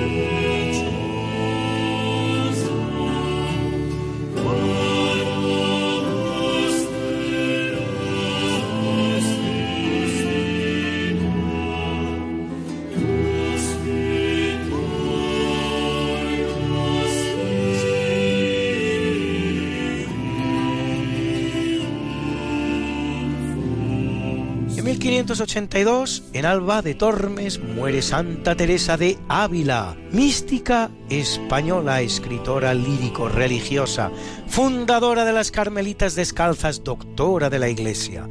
La coincidencia con la implantación de la reforma gregoriana del calendario de la que ya hemos hablado hará que su festividad no se celebre el 4 de octubre coincidiendo con su muerte, sino el 15 primer día del nuevo calendario gregoriano.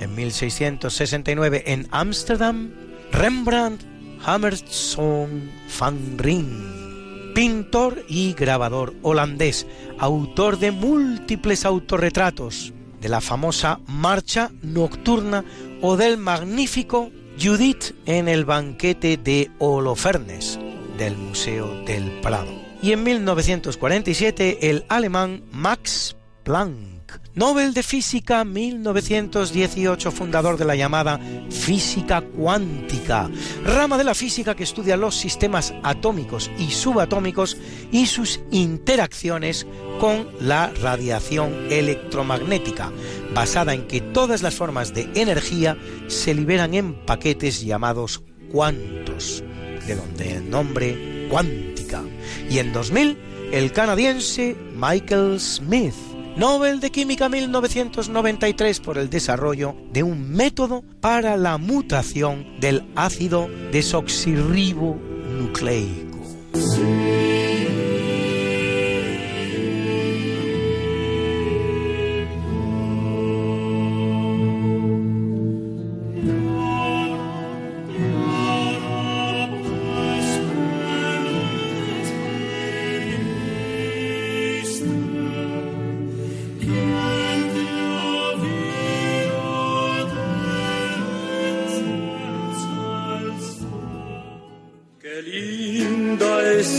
Mañana en que vengo a saludarte.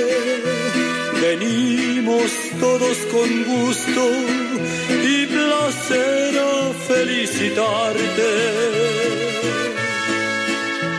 El día en que tú naciste, nacieron todas las flores. En la pila del bautismo ruiseñores. Ya viene amaneciendo, ya la luz del día nos dio. Levántate de mañana, mira que ya amaneció.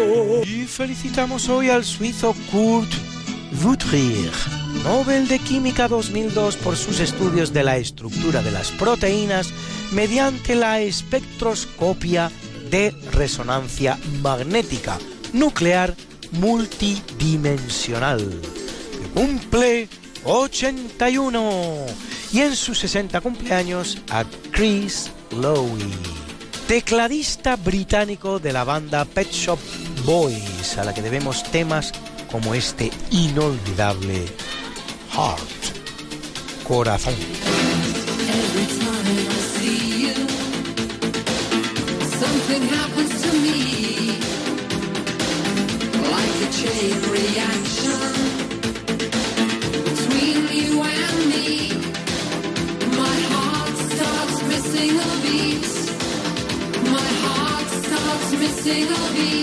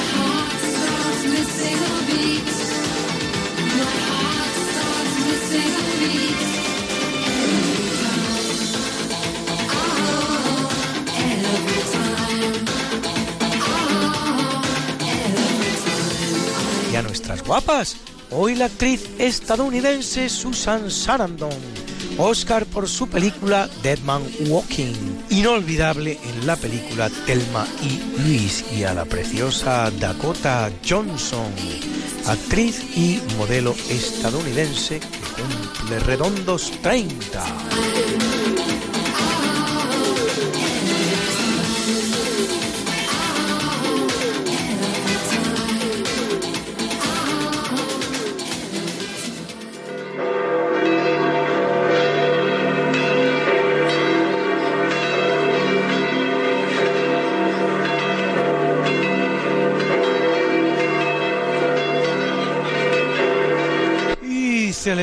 Iglesia Católica a Francisco de Asís, nada menos que a Francisco de Asís, fundador de la Orden Franciscana, patrono de operarios textiles y veterinarios.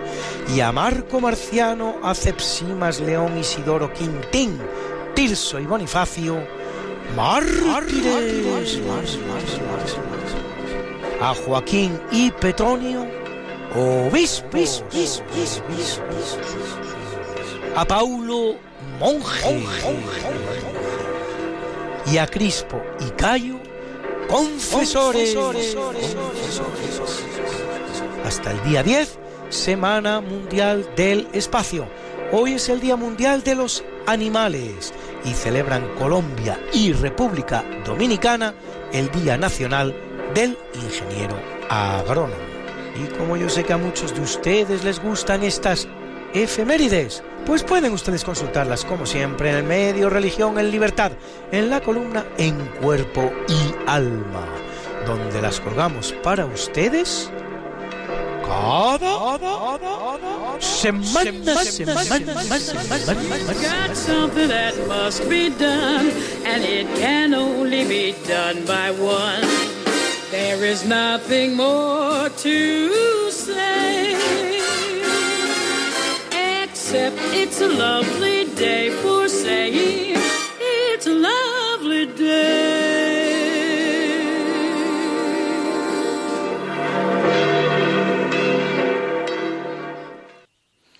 Y Leonardo Daimiel Pérez de Madrid presenta la sección Pensar y Sentir.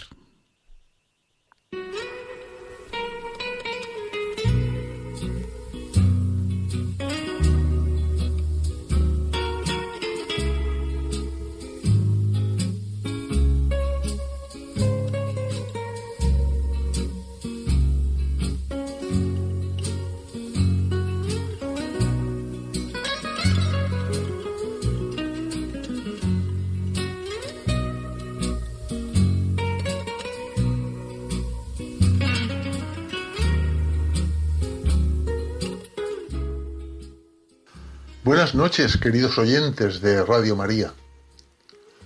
Soy Leonardo Daimiel y celebro estar de nuevo con ustedes. El autor del texto que les voy a leer hoy en Pensar y Sentir es el escritor y periodista Luis del Val. Supongo que le conocerán muchos de ustedes, porque es habitual su presencia en diversos medios de comunicación, como prensa, televisión y especialmente la radio. Luis del Val Velilla nació en Zaragoza hace 75 años. En su amplio currículum destacan numerosas aportaciones en diversas empresas periodísticas y de radio, de algunas de las cuales ha sido director. Además ha publicado una decena de libros, el más reciente hace pocos meses, con el título de Mi querida España. Es legendaria su ironía, y también el regocijante sentido del humor que rezuman sus escritos. Hace escasas semanas publicó un artículo titulado El Padre, el Hijo y el Móvil, el cual dice así. El escritor japonés Haruki Murakami suena casi todos los años como candidato al Premio Nobel de Literatura, pero a la vez que tiene entusiastas seguidores, cuenta con un amplio número de detractores, que es probable que consigan neutralizar las voluntades de los académicos suecos. A mí no me deslumbra de una manera intensa, pero reconozco que es una voz diferente en el apelmazado y reincidente ambiente de la narrativa contemporánea.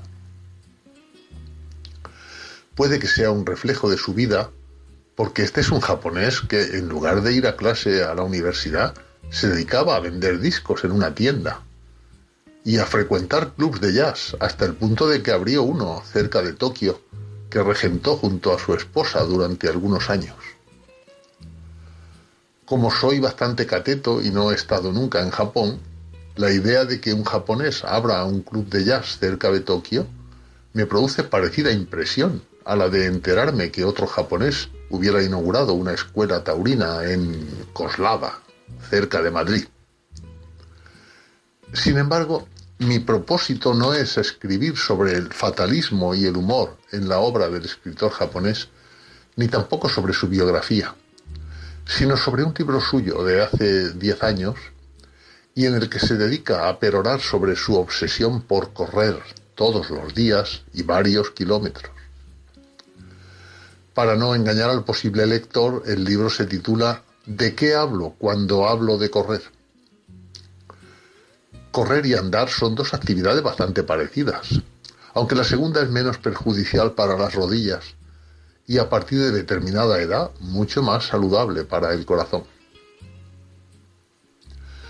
No he corrido nunca, pero hace varios años que todos los días ando entre 60 y 90 minutos y sin ruta, sin horario, sin un plan trazado. Y con arabescos y rodeos, donde parece que recuerde aquella máxima de Saint-Exupéry que dice, caminando en línea recta no puede uno llegar muy lejos. Entiendo que el escritor, que se perdió entre el cielo y el mar, no hablaba de manera literal y que pretendía proyectar una sentencia sobre el camino de la vida, pero la ruta que uno lleva cuando sale a andar no deja de ser un recorrido de hora y media por tu propia vida. Así que entro y salgo de los parques, atravieso calzadas, me introduzco por calles peatonales, circundo plazas, corto por glorietas y regreso cuando creo que conviene no sobrepasar los 90 minutos del límite. Según los días y los horarios, es frecuente que me tropiece con lo que denomino la laica Trinidad. Se repite en cualquier barrio, en el distrito que sea, con independencia de la renta per cápita de la zona, de la situación geográfica e incluso si se trata de zona más intensamente urbana o menos. En cualquier situación, la laica Trinidad se repite con machacona fidelidad. El Padre, el Niño y el móvil.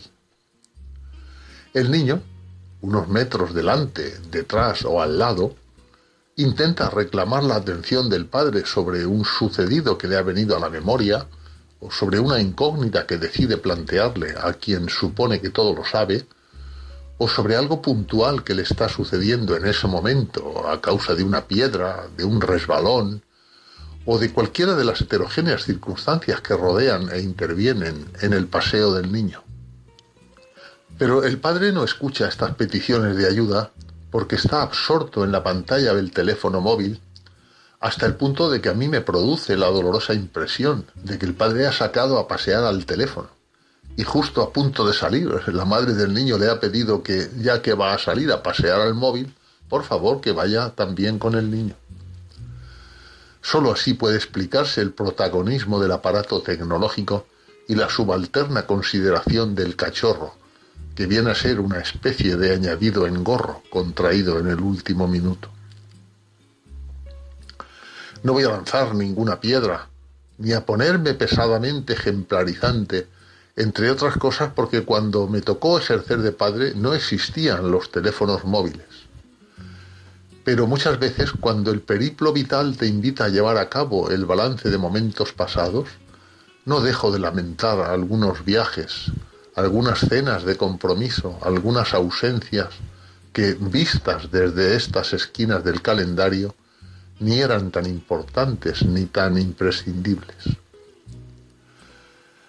Hace poco entré con mi mujer a ver una gran película de modestas pretensiones, escrita y dirigida por Clint Eastwood, quien, camino de los 90, nos ha dejado lo que para mí es una pequeña obra maestra. Su título es Mula. Y mira por dónde no aparece en la película la laica Trinidad, pero sí están presentes los padres tan volcados al exterior que se olvidaron de sus hijos. Y los ciudadanos tan volcados en sus teléfonos digitales que se olvidan de la vida. Y mientras en un paseo, andando, puedes volver por el sitio por el que has venido, en el camino de la vida nunca puedes regresar.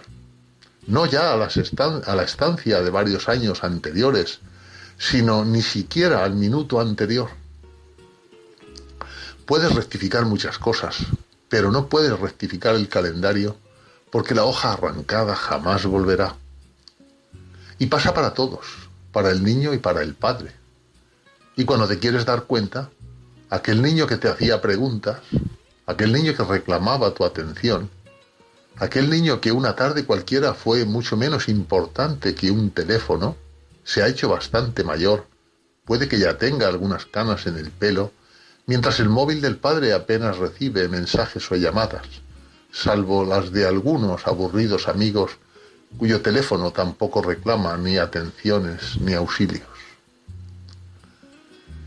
El teléfono móvil es un gran invento, pero el hijo es una condición tradicional, irrepetible y maravillosa, con fecha de caducidad como cualquier producto del mercado, incluido el móvil.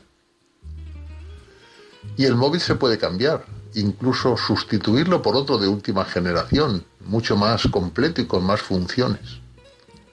Los hijos, en cambio, y en esto la tradición biológica es inalterable, no pueden ser sustituidos por otros con mayores prestaciones y además con el privilegio de estrenarlos. Y es cierto, lo reconozco, un hijo pequeño no te puede poner en contacto con Internet, ni abrirte el correo, ni relajarte con vídeos humorísticos, ni convertirse en una calculadora precisa. Pero puede que un hijo, en sus ignorancias, en sus inocencias, sea algo más interesante que un teléfono, algo más estimulante y sobre todo algo más digno de ser amado. Y es probable que dentro de unos años, para que ese niño no se convierta en un padre que dedica más atención a objetos de alta tecnología que a la más alta de las tecnologías, que es la vida, requiera unos minutos de atención, la limosna de algo de tiempo, a no ser que la laica Trinidad sea un aviso previo a la llegada de unas generaciones donde los nietos del padre aferrado al móvil se hayan transformado ya en unos perfectos monstruos.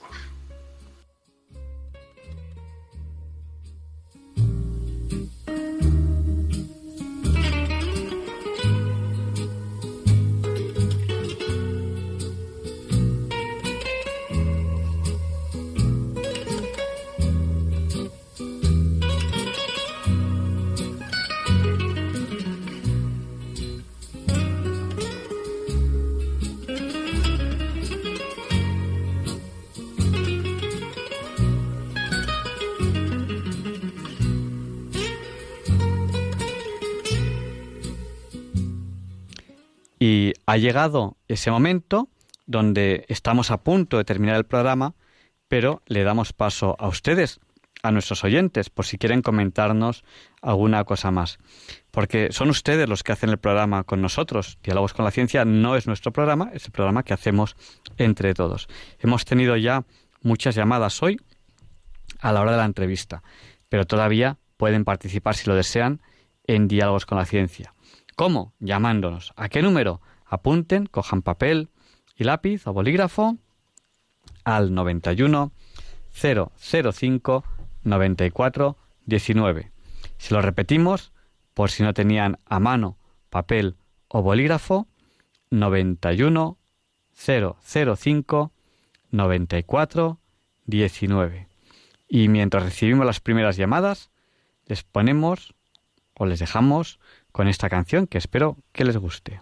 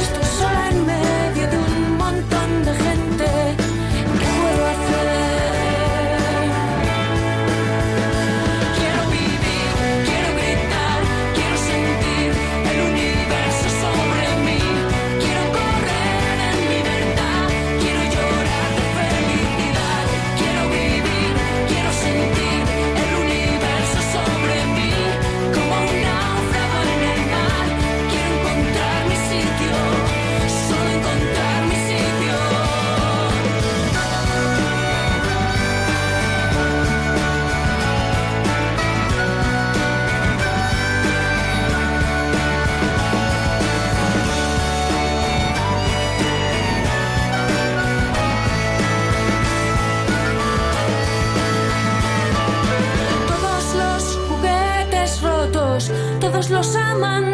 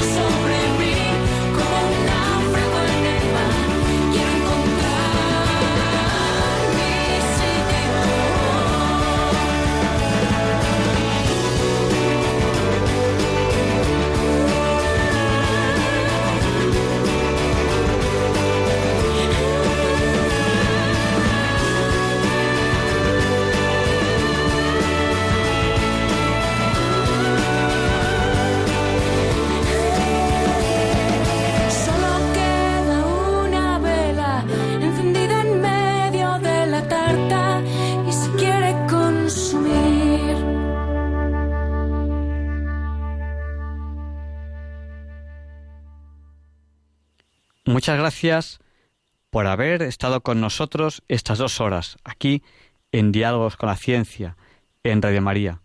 Les esperamos la semana que viene, si Dios quiere.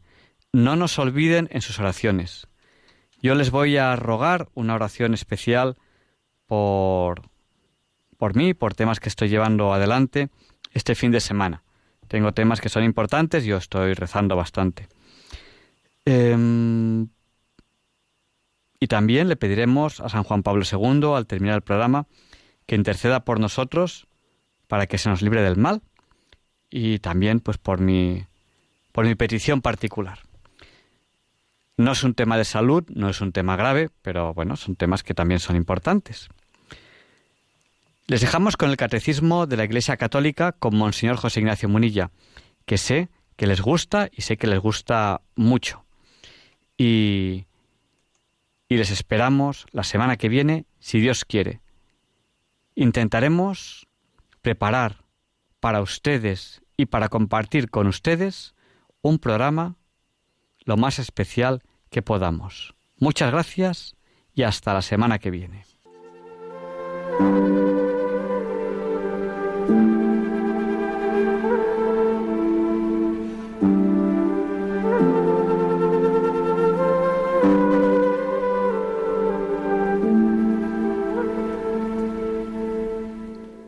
Y así concluye en Radio María el programa Diálogos con la Ciencia. Dirigido por Javier Ángel Ramírez.